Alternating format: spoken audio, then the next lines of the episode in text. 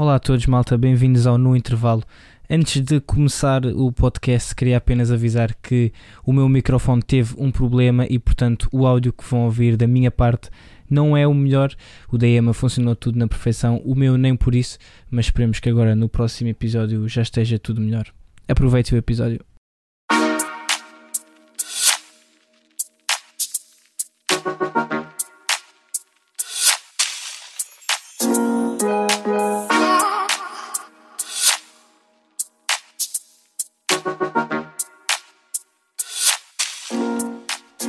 Bem-vindo a mais um episódio do teu No Intervalo, o teu podcast semanal sobre o handball nacional e internacional. O meu nome é Leonardo Bordonhos, mais uma vez tenho aqui comigo a nossa comentadora residente, a Maria Emma Vaz. Olá Emma, como é que foi esse fim de semana? Olá Léo, acho que o meu fim de semana foi muito parecido com o, do, com, com o teu, uh, recheado de handball, tivemos o prazer de, de estar em Pinhel um, a ver a Final Four da Taça de Portugal e tentámos trazer aos nossos seguidores tudo aquilo que lá se passou com algum conteúdo que comece já pelos pedidos e que nos digam o que é que acharam dos vídeos que fizemos sobre os jogos e, e se gostaram. Exatamente, estivemos em Pinhel, foram ali umas horas de viagem, mas que acho que acabaram por valer a pena, umas longas horas de viagem neste fim de semana, mas acho que valeu a pena. Vamos então falar desse Lidl Final Four Taça de Portugal que colocou frente a frente as equipas do Sporting e do Benfica na primeira meia-final e depois o Águas Santas e o Porto na segunda meia-final. E Emma, começamos pela primeira meia-final. Um, o Benfica que venceu o Sporting por 26-24. Aqui um, eu fiquei surpreendido com a vitória do Benfica porque achava que o Sporting eh, era favorito à entrada para este jogo. Mas o que é que te pareceu um, o jogo no, no, global, não é? Mas também a exibição dos comandados de Chama Rodrigues? Eu acho que nós já tínhamos comentado isso quando fizemos uma pequena antevisão esta, esta Lidl Final Four Taça de Portugal e tu tinhas-me questionado se eu iria ficar surpreendida com, com a vitória do Benfica e, e eu respondi-te que, que não, porque lá está, era uma meia final e tudo poderia acontecer. Sabíamos que o Sporting, tal como tu referiste bem, entrava como favorito para, para esta partida e até porque venceu os dois jogos do campeonato, os dois não, minto, venceu o primeiro e tinha perdido o segundo num jogo um bocadinho mal conseguido e desta vez em Pinhel o Benfica acabou por, uh, por ser mais forte, entrou bem no jogo, depois teve ali um período muito complicado em que o Sporting começou a fechar bem defensivamente, conseguiu anular as soluções do Benfica, que nós comentámos, ia muito à base da entrada do ponta esquerda e depois o Petar de Ortiz começava a explorar o 2 para 2 e não dando. Na continuidade, normalmente o Benfica ia arranjando soluções, mas houve ali um momento que o Sporting muito bem conseguiu anular, anular isso ao Benfica e deu um parcial de 6-0 e, e ficou por cima do jogo na altura. O Benfica não baixou os braços, saíram para o intervalo empatados e depois na segunda parte o Sporting não conseguiu uh, continuar a fechar bem defensivamente e começou a ter algumas um, ehm, dificuldades também ofensivas. De notar o excelente jogo, na minha opinião, de Salvador Salvador. Uh, ele tem na primeira parte três ou quatro roubos de bola e outros tantos golos concretizados em contra-ataque e foi muito importante nesse, nesse bom momento do Sporting. Salvador levou duas exclusões, julgo que ainda na primeira parte e depois acaba por por ser um, uma opção menos válida, porque à terceira sabemos que, que deixaria de ser opção e talvez esse tipo de, de acontecimentos tenham condicionado o Sporting e o Benfica com o Petar de Ardites muito inspirado e também uma excelente exibição de Sergei Hernandes conseguiu chegar à final e vencer um bom jogo de handball frente ao Sporting. Sim, eu acho que foi um jogo, tal como tu disseste, o Salvador, se tivesse que destacar um jogador da equipa do Sporting, Acho que o Salvador e o Skok na baliza foram os dois jogadores que mais se destacaram. O Skok terminou o jogo com nove defesas, uh, apesar de durante o jogo parecia que eram mais, mas termina com nove defesas. E o Salvador, tal como tu disseste, eu acho que foi um dos pilares da defesa do Sporting, principalmente naquela primeira parte, quando a equipa de Rui Silva consegue um parcial de 6-0, se não me engano, um, depois dá-lhe uma vantagem de 4 golos. O Benfica acaba por responder e depois ao intervalo estão empatados a 11. E na segunda parte, eu acho que foi muito aquilo que tu disseste, foi um jogo muito equilibrado. O Benfica apostou muito nessa tal um, entrada do sempre, praticamente sempre do ponta esquerda uh, para dar a iniciativa ao Petar de Ordic. Foi uma, uma decisão e uma, uma jogada que acabou por causar alguns problemas ao Sporting, um, tal como o, o, professor Rui Silva disse no final, não foi a única uh, jogada que o Benfica utilizou, mas foi a jogada que utilizaram mais vezes, uh, pelo menos na segunda parte, no, na primeira parte não tanto, mas na segunda parte pelo menos foi algo constante e basta olhar para o marcador e, e ver-se o efeito quando dos últimos seis gols do, do Benfica, quatro são de Petar de Orditos, ele que acaba com 12 golos, mas a, a exibição de Sergei Hernandes na baliza dos, das águias também não pode ser colocada para segundo plano, porque são 14 defesas, várias delas aos 6 metros, um, que foi uma autêntica muralha naquela, naquele primeiro jogo e permitiu ao Benfica cometer os erros que cometeu, a equipa do Benfica depois também cometeu alguns erros mais na parte final do jogo, quando o Sporting estava a começar a acelerar ou, ou colocar mais pressão para tentar aproximar-se. O Benfica também cometeu alguns erros, mas Sergei Hernandes com várias defesas aos 6 metros um, conseguiu, conseguiu manter a vantagem do Benfica e o Benfica segurou assim a, vitória e seguiu para a final, onde encontrou o Porto que uh, venceu o Águas Santas na segunda meia-final por 33-31, Ema, e este foi, eu diria que este foi o jogo da Final Four, essa segunda meia-final entre Águas Santas e, e Porto, uma derrota muito dura para a equipa do Águas Santas e, e era visível essa frustração apresentada pelos jogadores do, da equipa do Águas Santas no final da partida, porque foi um Águas Santas que esteve a segundos de, de, conseguir. Segundos não tanto, porque o Porto podia ter vencido o jogo nos 60 minutos, não é? É mas esteve muito, muito perto, se calhar mais perto de qualquer outra equipa eh, esta época em Portugal, de bater o Porto. Sim, o Águas Santas fez um jogo muito perto do perfeito e sabíamos que, que os Maiados precisavam de uma exibição praticamente perfeita para, para vencer a equipa dos Dragões. E, na minha opinião, acho que o Águas Santas esteve por cima do jogo cerca de 50 minutos, talvez, uh, 40 e, e muitos momento em que o Porto acabou por conseguir um, tomar a liderança do marcador, mas o Águas Santas, em alguns momentos, já durante o jogo, tinha acontecido. O Águas Santas nunca baixou os braços e, e tem aqui um momento que, que o Águas Santas, no, a meio da segunda parte, faz um parcial 6-0. Estava a perder por 3 e fica a, a vencer por 3. E sinceramente, acho que toda a gente aí pensou que que fosse possível o Porto ficar pelo caminho e, e aí seria a surpresa desta Lidl Final, Final Four. Um, o Águas Santas, a meio da segunda parte, estava então a vencer 24-21. Um, e é certo que depois,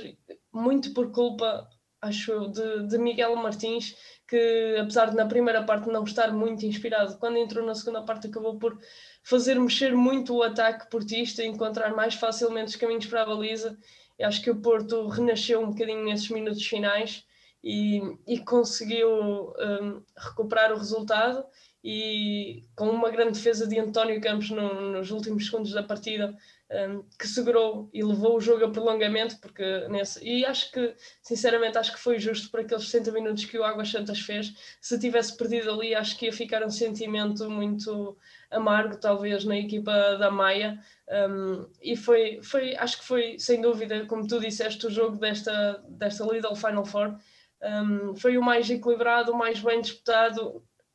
não tão bem jogado, mas acho que isso também é típico de, de, das finais ou das meias finais, em que há muitos nervos à flor da pele, muita pressão, um, alguma ansiedade, principalmente do, do, lado dos homens da Maia. Acho que isso foi perceptível e dar os parabéns ao Santas pela época que fez e por este jogo também frente ao Futebol Clube do Porto, que depois no prolongamento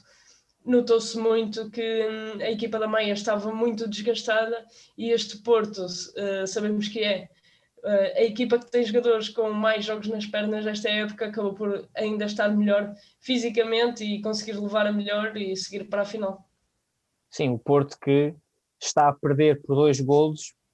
um, a cerca de dois ou três minutos do final, 27-25, não é? E depois um gol de, de António Areia e outro Diogo Branquinho acabam por permitir aos Dragões chegaram ao empate. Pedro Cruz coloca a bola no poste nos últimos 10 segundos da partida e depois, tal como tu disseste, o Daimar Salino tem a oportunidade de, de, marcar, está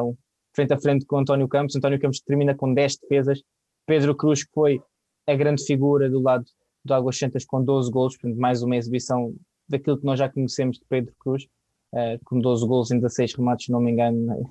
Marcar golos para ele é quase como, como beber água, como respirar. Um, e realmente foi foi pena do lado do Águas Santas porque se viu uh, que estiveram muito próximos e no final a, a, tristeza era mais visível nos jogadores maiados porque porque estiveram mesmo muito perto. Eu acho que mais ninguém, poucas mais ninguém em Portugal esteve tão perto de, de eliminar de, ou de vencer o Porto, se calhar só o Sporting no jogo no jogo do no Dragão Arena, mas mesmo assim uh, no final, eu, apesar de no final da conferência de imprensa termos visto uh, Pedro Sabra Marques a dizer que achava que esse desgaste ou cansaço não tinha, não tinha sido a razão para a derrota, que não, não acredito que tenha sido a razão para a derrota, nisso concordo com ele, mas acho que foi claramente um fator decisivo, porque, e tu aqui concordas comigo, eu diria que nos últimos cinco minutos uh, do tempo regulamentar nós já víamos aquela primeira linha, principalmente a primeira linha do Águas Santas, muito desgastada. Pedro Cruz então era, era um exemplo perfeito porque notava-se que ele estava mesmo muito cansado um, e o PSV Marques a mesma coisa, portanto o, o, desgaste aqui se calhar acabou por ser um, um fator decisivo, o Porto ao poder rodar um bocadinho mais a equipa, os jogadores na fase final estavam um pouco mais frescos. Sim, não, tal como, como tu referiste, obviamente que não é a razão para, para o Águas Santas não ter conseguido vencer, mas um, a juntar essa razão ao facto de, de não ter mais opções, de, apesar do Águas Santas ser uma equipa experiente, sabemos que o Porto tem outro nível de experiência, principalmente em jogos que, que decidem campeonatos, títulos, o que quer que seja, e tudo isso faz pesar, e acho que, que isso foi visível. Um, mas é como eu disse, acho que, que, devemos dar os parabéns ao Águas Santas e tal como tu disseste, um, sem dúvida que não houve nenhuma equipa em Portugal a fazer uh, o Porto suar tanto. O que é certo é que o Porto venceu todos os jogos no, no, no plano interno um, durante os 60 minutos e com o Águas Santas isso não aconteceu, o jogo terminou empatado, portanto uh, podemos dizer que o Águas Santas foi a equipa mais forte frente ao Futebol Clube do Porto em Portugal. Um, dar o mérito por isso e, e, dar o mérito ao Porto, porque depois, lá está, no, no prolongamento, acho que, que voltámos a ver aquele Porto com, com muita sede de vencer e que tinha percebido que, que não, não estava a ser fácil e sabia que não era fácil e conseguiu colocar o pé no acelerador e tirar as esperanças ao Águas Santas ainda no decorrer do tempo, não deixou que o Águas Santas lutasse até final, um, isto no prolongamento, porque no tempo regulamentar sabemos que se tratou de uma verdadeira final. E algo que eu achei muito interessante foi no final o Pedro Seabra Marques a dizer que o Porto é uma equipa de Champions e que, portanto, o Águas Santas também se pode considerar uma equipa de Champions pela forma como se bateram contra o Porto como mais nenhuma equipa em Portugal mais uma vez tinha feito uh, e foi, achei, achei engraçado e realmente mostrou quão difícil foi e no final aquilo que não faltou, mesmo no dia da final, foram os jogadores do Porto a dar os parabéns ao Águas Santas pela forma como, como se comportaram e tal como a Emma disse, o Porto termina esta, esta época sem derrotas no plano interno, isto porque na final frente ao Benfica também venceu por 31-27 Iama, este é um jogo em que nós não, não podemos fugir e, portanto, também temos que dizer isto claramente a quem está a ver e a ouvir, porque acreditamos, espero que tenham visto o jogo. Uh, se não viram o jogo, então espero que tenham acompanhado através do nosso Instagram. Mas este é um jogo que fica marcado pela arbitragem. E isto foi algo que nós começámos a comentar logo, logo desde o início. Uh, os árbitros entraram com um critério muito, muito, muito apertado. Uh, eu aqui neste jogo acho que não se pode dizer que não é aquilo que se vê noutras ocasiões em que se diz, ah, os árbitros beneficiaram esta equipa ou prejudicaram aquela. Não, eu acho que os árbitros, neste caso, posso dizer que prejudicaram ambas as equipas, eh, porque foi um, um critério muito, muito apertado e que não permitia aos jogadores um, jogarem. Uh, nós sabemos, e no final do jogo, o Silva disse isto, o handball é um jogo de contacto, é uma final da Taça de Portugal, é um título que está em questão e é a Taça de Portugal, é uma competição muito especial para todos os jogadores e, e para quem a, a, disputa. E, portanto, o contacto é normal e, e, os árbitros aqui tentaram diminuir ao máximo o contacto que permitiam e pareceu-me que chegou a uma certa altura em que já não, em que tinham perdido o controlo desse próprio critério. Emma, não sei se aqui concordas comigo, eu quero só falar da arbitragem agora no início para ficarmos com, com isto já livre e podermos entrar no jogo em si, mas pareceu-me que chegou uma certa altura em que os árbitros também perderam o, o controlo do seu critério e chegaram a dar dois minutos em ocasiões que nós ficámos a pensar, mas isto não era bem dois minutos, e sequer não deram dois minutos em alturas em que nós ficávamos, bem, mas isto claramente que era uma situação para dois minutos. Não sei se aqui concordas comigo, tu também como foste árbitra, sequer tens uma visibilidade diferente, um, mas o que, é que, o que é que te pareceu? Sim, eu concordo contigo quando dizes que, que os árbitros utilizaram um critério muito apertado e, e isso notou-se logo, logo no início, tal como tu disseste. Um, não sei se, se quem nos está a ver ou a ouvir sabe, mas este fim de semana foi a primeira vez que existiu o VAR no, no, no handball em Portugal um, e logo aos 3 minutos de jogo já estava a ser solicitado o, o VAR numa situação mais ou menos normal e, e, isso acabou por demonstrar logo aí alguma precipitação talvez uh, para sancionar os jogadores. Sabemos que em ambas as meias finais, na minha opinião, acho que, que, já houveram dois minutos cedo, mas isso normalmente acontece em jogos que se adivinham equilibrados e muito disputados para tentar com que os árbitros um, marquem o limite do jogo e os jogadores consigam adaptar e percebam aquilo que podem ou não jogar. Mas tal como tu disseste, se calhar o critério foi apertado demais numa fase inicial e depois acaba por não se conseguir perceber muito bem o que é que é a falta e o que é que não é. Isto é muito culpa, entre aspas, do, do nosso handball, que, em que as regras não são completamente claras e acaba, é, há sempre espaço para alguma subjetividade da dupla de arbitragem ou dos delegados do próprio Conselho de Arbitragem, e acho que foi isso que teve aqui em causa, e depois provavelmente não houve uma,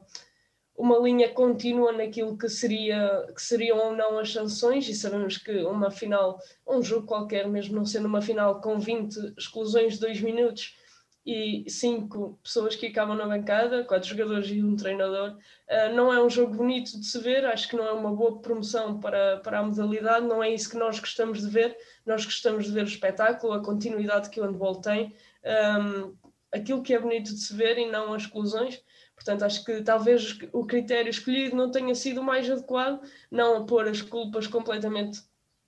nos árbitros, porque isso foi um critério que adotaram porque provavelmente acharam que seria o melhor para controlarem o jogo de início, com certeza que reconheceram que não o foi, um, mas o que é certo é que não foi um jogo muito bonito de se ver. Em nada, na minha opinião, influenciou o resultado, porque ambas as equipas estiveram sujeitas ao mesmo, ao mesmo critério, tiveram de adaptar o seu jogo de uma forma um bocadinho complicada, com muitas inferioridades numéricas, mas no final acabou por vencer o Futebol Clube do Porto. Não sei se a história teria sido diferente, muito provavelmente não, mas de certeza absoluta que teríamos visto um jogo mais bonito. Salientar que, um, tal como a Emma disse, tivemos cinco desqualificações, portanto, do lado do Benfica foi Paulo Moreno e Kevin Ocas, que uh, dos jogadores que receberam uma desqualificação, e depois também o treinador Chama Rodrigues uh, acabou na, o jogo na bancada, e do lado do Porto foi Daimar Salina e Gibril Mbenga, que terminaram então o jogo na bancada uma situação algo caricata em relação à, à, desqualificação de Paulo Moreno, porque ele recebe a terceira exclusão de dois minutos, um, vai para o banco e depois eh, não recebeu logo de imediato o cartão vermelho. Houve ali um período que não se percebeu, o jogo continuou e só depois, quando Kevin Ocar recebe o seu cartão vermelho direto, é que, é que realmente se percebeu e, portanto, Paulo Moreno saiu. Portanto, houve ali alguns momentos de, de, de indecisão e, e, foi estranho exatamente por isso, porque estava um critério ficou, começaram logo a chamar muita atenção a si um, a, a, dupla de arbitragem, não no mau sentido, foi tal como nós fizemos aqui, foi o critério que, que, que decidiram adotar e adotaram no, e cumpriram-no ao longo do jogo. Só que chamaram logo muita atenção para si, depois ficou um ambiente algo estranho, até porque depois os próprios jogadores já, já se riam uns pelos outros e, e não percebiam um, aquilo que se passava. Mas focando então nesse jogo, Emma, como tu disseste, o Porto um, vence por uh, quatro golos de diferença, portanto foi mais uma vitória, diria algo confortável para o Porto, porque o Porto entra a ganhar, o Benfica marca primeiro, o Porto dá a volta e não sai mais da liderança do jogo até ao final. Portanto, foi, o Porto teve praticamente sempre a controlar o jogo, mesmo naqueles minutos iniciais um, em que o Benfica às vezes até tinha tentando uh, chegar uh, e conseguia chegar ao empate, mas pareceu sempre que o Porto controlava o, o encontro e, e assim o fez. Não sei se concordas aqui comigo. Sim, eu acabo por concordar contigo. Acho que, que nos minutos iniciais, diria até meio da primeira parte, foi um jogo muito bem disputado, em que o Benfica parecia que ia conseguir voltar a, a liderar o marcador, que só aconteceu no 1-0, tal como frisaste e bem mas depois é certo que, que o Porto, quando atinge os dois, três golos de vantagem e sai para o intervalo a vencer por dois, entra na segunda parte novamente mais forte e com o André Gomes muito inspirado, tanto ofensiva como defensivamente. Uh, foi considerado o MVP do jogo e acho que não há grandes dúvidas disso, ele teve muito bem do lado do Benfica, voltamos a ver Petar Diordic um, a ser responsável por grande parte dos golos da sua equipa. Uh, Paulo Moreno, antes de ser excluído, também estava a fazer um excelente jogo, um, principalmente defensivamente. E o Benfica, que já tinha também duas exclusões para Matic Solesnik numa fase um bocadinho uh, inicial do jogo, ficou com a defesa condicionada, precisou de recorrer a Pedro Loureiro, que defensivamente não, não esteve mal, mas lá está, devido às exclusões também, depois o Benfica acabou por perder outras soluções ofensivas que o Porto sabemos que, que mesmo tendo poucos jogadores em campo consegue ter sempre opções de, de, muita qualidade, o mesmo não acontece do outro lado, temos que ser realistas e acho que isso também acabou por dar outra tranquilidade ao Porto, que, que contra tudo conseguiu uh, ir dominando sempre o jogo, garantindo a vantagem. O Benfica notava-se que ia lutando, um, ehm, mas não teve, não, não sei se devo dizer sorte, mas, mas não conseguiu um, ehm, lutar mais pelo resultado e, e levar esta final até ao fim. Um, acho que lutou enquanto teve forças, principalmente psicológicas. Não sei se aqui concordas comigo, mas acho que, que foi um bocadinho isso. Acho que depois, um, psicologicamente, um, o Benfica acabou por, por ir quebrando, depois de ver também os seus jogadores a ser excluídos, o próprio treinador. Acho que a equipa acaba por desmoralizar. e acho que o Porto, lá está, depois acabou por vencer eh, de uma forma mais ou menos confortável. Sim, eu acho que foi um jogo muito cansativo para os jogadores de ambas as equipas, do ponto de vista mesmo psicológico, um, porque, e no final tive a oportunidade de perguntar ao Rui Silva se, durante o jogo, uh, para os jogadores que estavam lá dentro, sendo um jogo com um clássico, uma final da Taça de Portugal, e ver todas aquelas exclusões e perceber a forma e o caminho, o rumo que o jogo estava a tomar, se também não era difícil continuarem a jogar com aquela alegria. Um, a resposta dele, eu sinto que ele não se percebeu aquilo que eu estava a perguntar ou aquilo que eu pretendia, porque a forma como ele acabou por responder foi a dizer que uh, aquela alegria e a vontade de vencer mantém-na sempre, a vontade de vencer claramente não era isso que estava a, a, insinuar, mas sinto que os próprios jogadores acabaram por se calhar não, não desfrutar tanto do jogo, e isto falando de fora, acabaram por não desfrutar tanto do jogo como se calhar podiam, porque realmente o jogo acabou por, por estar muito marcado pelas, pelas exclusões. Nós estamos a falar de 10 exclusões para uma equipa, 10 para outra, portanto, 40 minutos com, com, com, no total de equipas com menos um jogador, às vezes com menos dois jogadores, e portanto o jogo por esse aspecto ficou difícil. E os próprios treinadores disseram que qualquer, qualquer tipo de, de estratégia que tinham acabou, acabou por, por ir pela janela, porque não, não conseguiam utilizar quando tinham este tipo de contrariedades, depois de dois minutos, jogadores expulsos eu concordo contigo, o André Gomes acabou a ser o MVP do jogo, mas eu acho que o Vitório Torriza mais uma vez confirmou que é, eh, e eu e a Emma já dissemos aqui, se estás a ouvir ou a ouvir, de certeza que já ouviste, que quando falamos dos nossos, dos nossos uh, jogadores portugueses, os melhores jogadores portugueses da atualidade, os que têm mais impacto, o Vitório Torriza claramente que está nesse slot, porque ele termina o jogo com seis gols em seis, em seis remates. Um, faz o jogo novamente praticamente todo, tal como tinha feito na meia final, e no final, o, no final do encontro, na, na, conferência de imprensa, o treinador Magnus Anderson disse que o objetivo deles era tentar ainda descansar um pouco o Vitória Torreza, de vez em quando as passos na final se pudessem, tendo em conta o jogo que ele fez na meia final, e com a expulsão do, do Sanil, ele voltou a ter que jogar muitos minutos e cumpriu, tanto no ataque como na defesa, hum, não há dúvidas nenhumas que ele cumpriu. Portanto, eu acho que se tivéssemos que eleger, se calhar, um MVP da Final Four, não sei se concordas comigo, mas eu daria-o ao Iturriza. Isso já é muito complicado, porque isso já vai meter muita coisa em casa, mas eu percebo perfeitamente aquilo que estás a dizer e acho que não, não há grandes dúvidas e podemos dizê-lo sem, sem grande medo. Uh, o Vitório Torriza atualmente é um dos melhores pivôs do mundo. Uh, acho que não há, não há espaço para, para muitas dúvidas e é sem dúvida um dos melhores jogadores portugueses e se nós elegermos aí um top 2, 3, para não sermos assim mauzinhos também. Sem dúvida que o Vitória e Teresa está lá, um, não só pela quantidade de golos que marca, que marca, como tu referiste, mas pelo jogo que, que promove e, e, defensivamente também é, é um excelente defensor. Hum, é um jogador muito completo, acho que é dos pivôs mais completos, ou o mais completo que temos em Portugal. Uh, é um pivô que ataca muito bem, que defende muito bem. É um jogador que evoluiu muito, acho que não consigo pensar em nenhum jogador que tenha evoluído tanto como o Vitor. Eu lembro-me dele quando chegou a Portugal e, e, nunca pensei, confesso, que ele chegasse ao nível a que está hoje. Um, mas que é certo é que chegou e que merece todo o reconhecimento. E para nós é, é um orgulho enorme vê-lo a vestir a, a camisola da seleção e muito tem ajudado a nossa seleção. E por isso acho que ele merece ser reconhecido. E por isso é um dos MVPs desta, desta Final Four eu digo que se tivesse que dar o prémio de MVP, daria a ele pelo impacto que ele acaba por ter, pela consistência que apresentou em todos os momentos do jogo, nos dois jogos. Tal como tu disseste, o Miguel Martins também acaba por ser decisivo, sem sombra de dúvidas, naquela, naqueles minutos finais daquela fase final da meia-final e também na final. Mas foi isso. Uh, aquele, o início do jogo dele, por exemplo, na meia-final, acaba por não ser ao mesmo nível com que a termina. E enquanto que o Iturriza eu acho que acabou por ser consistente ao longo de todos os dois jogos, dos 120 minutos, e sem dúvida que é dos mais, não sei se é dos mais talentosos quando pensamos em talento puro, mas sem dúvida dos mais consistentes e do que mais impacto tem atualmente. É um pivô que, que é preciso bater-lhe palmas e, e, aproveitar enquanto ele, ele continua em Portugal, porque uh, realmente o merece. Se nós falamos a, a época passada de, de Luís Frade e agora vemos onde é que ele está a disputar uma Final Four da, da Liga dos Campeões, o Vitor de certeza que também tem esse potencial para jogar uh, noutros palcos e, e, aspirar a outros a outro nível competitivo de, de, poder jogar por, por uma Liga dos Campeões. Portanto, o Porto termina, Ema, eh, se eu não me engano nas contas, com 35 vitórias em 35 jogos em Portugal, no plano interno. Sim, é aquela vitória sobre o Águas Santas, que não foi em 60 minutos, foi em 70, mas não deixa de ser uma, uma vitória. Portanto, não vamos,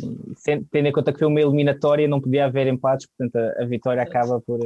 por ir para o Porto. Portanto, 35 vitórias em 35 jogos, acho que está mais, está, está tudo dito. Uh, o Porto faz a, a, quadradinha ou a quadrupla, se podemos dizer, porque é a segunda dobradinha consecutiva, não é? Exato. Então já o tinha feito em 2018-19, agora volta a fazer em 2020-21, sem sofrer derrotas. Portanto, acho que é preciso dar uma salva de palmas e dar os parabéns ao, à equipa do Porto, a todo o plantel e a toda a equipa, porque todos sabemos das dificuldades, de quão difícil esta época foi, uh, e portanto conseguirem ultrapassar aquilo que ultrapassaram e continuar e manter o ritmo e, e, fazer não só aquilo que fizeram com o Porto, mas também que têm feito pela seleção, acho que merecem verdadeiramente uma salva de palmas. Quem também merece uma salva de palmas é, é, sem sombra de dúvida a nossa seleção feminina, que também se apurou agora para a segunda fase de qualificação para o Euro 2022. Três jogos em três vitórias nesta primeira fase e antes de abordarmos um bocadinho dos jogos, que não tiveram propriamente grande história, um, quando falámos com a Mariana e com a Jéssica, eh, elas disseram que, que, aquele, que, que o playoff com a Alemanha tinha sido um final de ciclo. Não há melhor maneira de começar então este novo ciclo do que com três vitórias. Sim, é verdade, a nossa seleção uh, fez o que lhe competia e muito bem, conseguiu passar esta pré-qualificação com três vitórias, diria, esclarecedoras e entrar agora na, na fase de qualificação que será, sabemos que será um desafio muito complicado, mas lá está o início de um novo ciclo, uh, com um novo selecionador que sabemos que que não quis alterar muito a convocatória de Ulisses Pereira e não o fez e, e também não, não tinha tempo para o fazer, ele próprio o confessou, apenas teve uh, dois ou três dias de estágio antes de seguir para esta pré-qualificação. O que é certo é que as nossas jogadoras conseguiram vencer os três jogos, tal como tu disseste. Acho que não vale a pena nós estarmos aqui a, a falar uh, do, de cada jogo individualmente, mas sim destacar aquilo que foi talvez um, as jogadoras que mais se destacaram em cada jogo e, e, os números expressivos porque venceram, porque acho que, que esta seleção merece ser reconhecida e, e, sem dúvida acho que, que temos talentos nesta, nesta seleção e as jogadoras merecem uh, ter mais visibilidade e serem mais comentadas e apoiadas também. Até porque Portugal consegue ultrapassar a barreira dos 30 golos marcados em cada um dos jogos e sofreu menos de 20 gols em cada um dos jogos. Entrou com tudo a vitória sobre o Luxemburgo por 38-14, em que na segunda parte sofre apenas 4 golos. É absolutamente ridículo. 4 gols é um número que não lembra a ninguém e é, é, é, realmente se destacar. Um, e depois, no segundo jogo, acaba por, por bater o Chipre por 32-17 e no último jogo, aquele jogo que se esperava ser mais complicado contra o Kosovo, porque ela jogava no Kosovo e, portanto, esperava-se pudesse dar alguns problemas, ou pelo menos ser mais competitivo do que tinham sido os anteriores, Portugal volta a ganhar de forma esclarecedora por 30 a 17. Um, e Ema,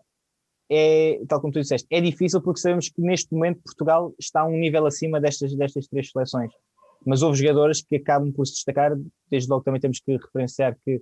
um, a Joana Rezende esteve de volta, uh, não jogou no primeiro jogo contra o Luxemburgo, jogou depois no segundo e no terceiro jogos, ela que não atuou no, no playoff de apuramento contra a, a, Alemanha, e foi algo que o professor Ulisses Pereira na altura também mencionou, que tinha sido um, uma baixa de peso, tendo em conta que é a jogadora que neste momento joga no, na primeira divisão francesa, é a única jogadora portuguesa que está a jogar na primeira divisão francesa, num campeonato também muito competitivo,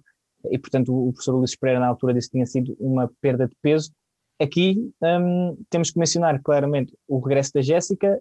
uh, o regresso da Jéssica não, o regresso da Joana, a exibição incrível da Jéssica no último jogo com 17 defesas. Uh, e quem é que queres destacar mais? A Patrícia Lima no primeiro jogo também fez uma exibição muito bem conseguida. Um, a Joana Rezende, obviamente, um, tal como tu referiste no primeiro jogo, ela acabou por não jogar, talvez também por alguma gestão, porque anteviam-se jogos teoricamente mais difíceis. Uh, no segundo jogo, a Joana acho que abriu o livro e, e recebeu por parte da organização o prémio de, de, MVP do lado, do lado português e acho que foi merecido e é bom termos a, a Joana Rezende de volta. E tal como tu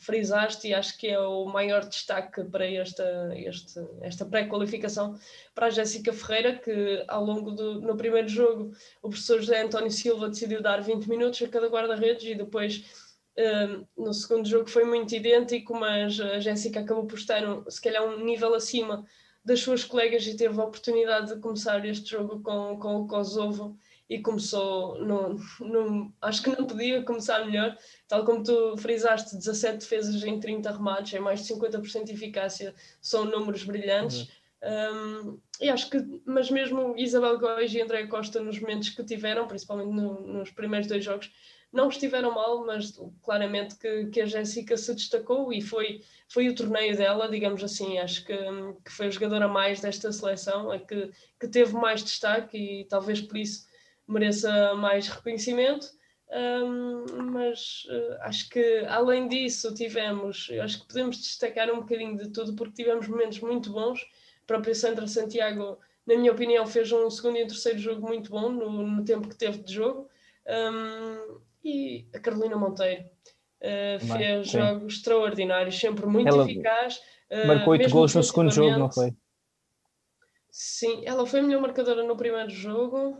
Eu acho que no segundo jogo também, eu acho que ela contra o Chipre marca 8 gols em 9 combates, se eu não me engano. Isso eu acho eu que sim. Digo. Porque ela, eu acho que ela falha, e há pouco estavas a mencionar também as exibições da, da Isabel Góes e da Andrea Costa, e eu mencionei. Foi o quê? 8 em 8, Carolina. No segundo ela jogo. No, ela no segundo, no segundo jogo, a, a Andrea faz um passo, eu na altura mencionei contigo, a Andrea faz um passo absolutamente incrível eu acho que ela defende a bola, a bola chega às mãos dela e ela coloca a bola, um passo açucarado. Acho que foi para a Carolina Gomes, que estava aí para o contra-ataque. Ela depois acaba por colocar a bola na trave. Mas um passe. Eu fiquei olhando, eu babei-me a ver aquele passe, porque a bola foi com rega e esquadro. A bola foi espetacular. Eu, fiquei, eu vi aquele passe e fiquei parvo mesmo. É aquela bola perfeita. Aí uma salva de palmas porque eu vi aquele passe e fiquei, fiquei, achei incrível. Mas é como tu disseste, tivemos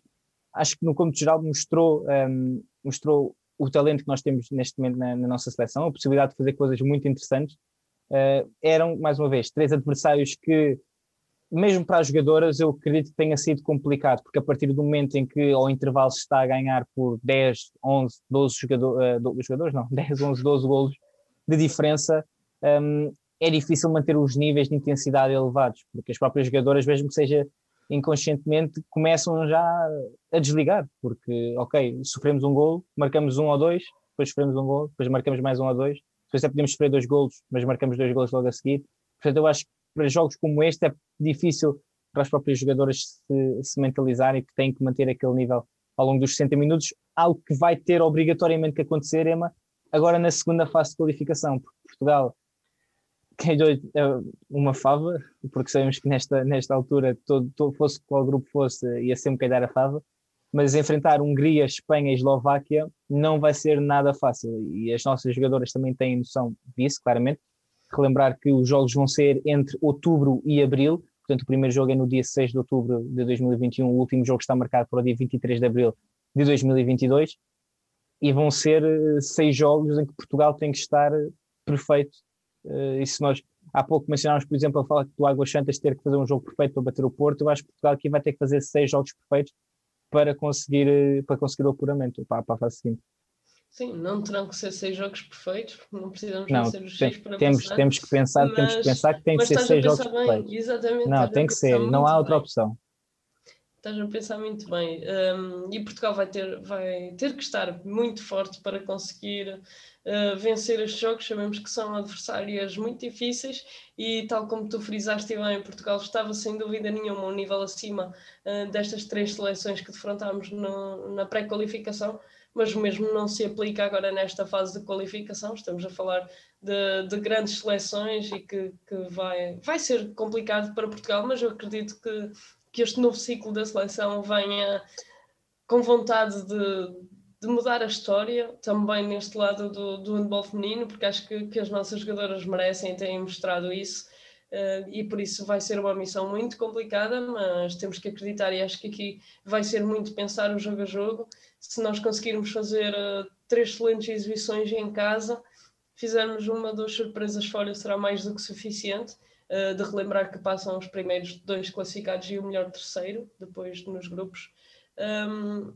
sabemos que Portugal não, não quer estar a fazer muitas contas e o melhor seria passar em primeiro com seis vitórias, não era, Leonardo? Mas acho que isso vai ser Exatamente. muito complicado. Mas vamos acreditar que, que, Portugal vai lutar para, para conseguir uh, passar esta fase de qualificação e marcar presença no, no próximo europeu. Eu acho que eu, até, eu vou ser honesto, agora fiquei surpreendido. Treinador exigente como tu és e não pedi seis vitórias em seis jogos, agora fiquei, fiquei surpreendido. Mas pronto, mas assim, assim se vê. Afinal, basta fazer três jogos bons e pronto. Mas esperemos. É assim, quem, quem, quem, as pessoas viram e ouviram, mas pronto. A é uma treinadora muito exigente porque quer o melhor para as nossas jogadoras e, e ela também está a pedir os seis jogos, só não está a colocar a, a, a dizer. Exato, só não está aqui a dizer, portanto está a colocar, mas na cabeça eu sei que ela está a pensar. Quem está, quem está a ouvir e a ver pode confiar em mim que eu sei que ela está a pensar que vão ser seis jogos em seis vitórias. Esperemos que sim, esperemos que Portugal consiga então passar em primeiro lugar sabendo mais uma vez das dificuldades que tem pela frente, mas esta é uma geração que está uh, também a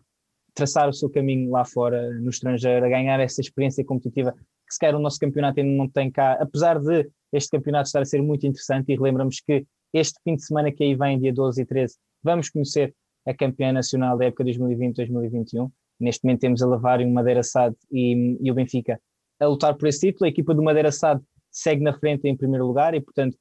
está muito, muito perto de ser campeão nacional, mas nunca sabe. Este, esta fase final já deu,